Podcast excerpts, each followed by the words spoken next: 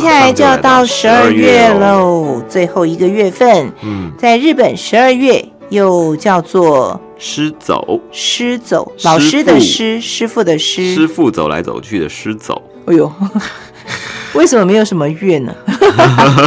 哦，也有啦，叫对做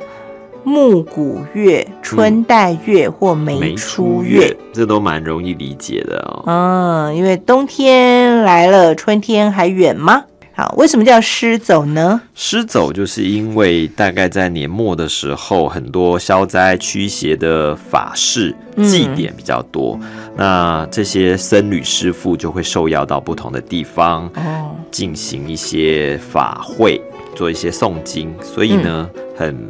疲于奔波，走来走去走，来走去，就真的是师傅很忙 啊，对，师还傅。蛮有趣的。嗯，那十二月的诞生花叫做仙客来仙，客来，哎嗯，花语是羞涩跟腼啊腆。是好啊是。然后到十二月的时候，很多公司，日本的公司都会举行叫做忘年会，年会啊，有点像我们的尾牙的尾牙意思。对，那为什么叫忘年会呢？就忘掉这一 年。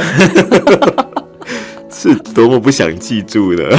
他说把过去这一年当中种种不好全部忘记，嗯，准备迎接全新的一一年。年。对，所以对日本人来说，十二月份，呃，就像我们的农历的十二月，对不对？嗯他们是国历嘛，对哎所以这个月就会很忙，比如要打扫啊，对然后要准备过年的东西，要对采买食材的部分，橘子就真的是过年冬天时候吃的，然后日本人喜欢在暖被被炉里面嗯吃橘子，嗯，那对记得要包括这种橘子里面的白色的那些，嗯，白丝儿，对，还有果胶，然后对整肠、降低胆固醇等等食物纤维，然后还有白萝卜、大大白菜、鳕鱼、鳕鱼啊，嗯这都是十二月的当令食材。对，然后冬天要吃火锅，对所以它这里头就特别解释了、介绍了这个土锅的用法。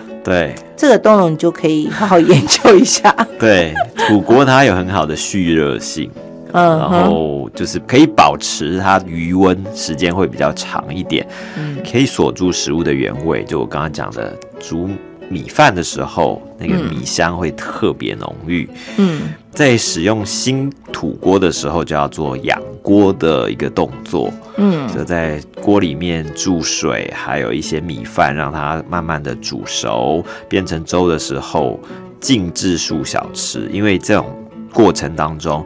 米饭当中的淀粉能够把土锅里头的间隙填满，然后防嗯止裂痕，并且异味移除。嗯哼哼，嗯，他就把那个原来土锅很多的那种毛细孔。嗯，把它填满，这样是之后避免你在煮其他食物的时候会、哦会残留残在里面，对哦，就对那个是洗不掉的，对不对对？对，嗯嗯，哼，所以这是开锅之前的要先做的很重要准备，对，好麻烦、 哦。好，再过来呢，哎呀，日本生活家可忙碌了，要大扫除。对，所以他这里也介绍了一些扫除的小妙方。是哎、嗯他用一些很简单的素材，对，用小苏打跟柠柠檬檬酸酸就可以了，嗯，调配一下也可以泡澡，对。这太万用 了只是要注意，小苏打不可以用在铝制品上面， 哦。会变黑。是。那在十二月份，他们也有一个很重要的节气啊，叫做冬至。冬至十二月二十二号，在台湾，我觉得大家都比较喜欢放在吃的上面。对对，我们刚那个呃立冬的时候要补冬嘛，对冬至的时候要吃汤圆嘛。对，但是他们在这边就会吃南瓜，哦，日本吃南瓜，嗯，然后把南瓜跟红豆一起来烹煮。嗯南瓜跟红豆，对，怎么了？在我的材料上这两个不是嗯在一起不的，适合在一起 吗？所以你有吃过吗？我好像没有吃过没有哎、吃过我也是第一次看到这种煮法，就是把嗯红豆，然后跟南瓜煎过的南瓜，然后嗯再加上酱油哎、在锅子里面嗯就烹煮，然后是一个一道菜吧，嗯嗯嗯嗯，对所以甜甜咸咸的，是再来准备就是过年，新年的新准年备。对，新年准备就会有一些装饰啊，大家可以去年货大街采购。日本有一些比较特别的日式的装饰新年的物品，比嗯方说像门松，那就是放在家门口的，那或者是有所谓的柱联绳挂在玄关的装饰品，它可能是会用一些。草啊，或者是一些呃植物啊做装饰，藤啊等等的，它其实有点像是给年神的栖身之处。哦，嗯，那另外还有会在合适的壁龛有放镜饼，有些人会放在可能家里进门的地方。嗯，那镜饼就是用有点像是年糕嘛，年糕，我记对得你好像有对介绍过，对，那它也是侍奉年神的贡品。嗯那但是这边有讲到比较重要的摆设时间，大概是从十二月十三到二十八这段期间，但是要注意不能在二十九日跟三十一日的时候摆放，为什么？因为二十九它有一点在日文发音叫做 nijuku 啊、跟二重苦它的发音一样，就是好像有两倍的苦这样子的意思，哦所以不嗯建议在二十九这一天放。嗯另外一个三十一日的时候，因为隔天就要收了，所以嗯很没有诚意的感觉，所以三十一号也不适合摆放。所以摆这些装饰是有时间限定的，嗯，对哦，你懂我为什么要这样问 吗？因为在台台湾湾人比较没有这个感觉， 就是可能过了一年还在过圣诞节的摆饰。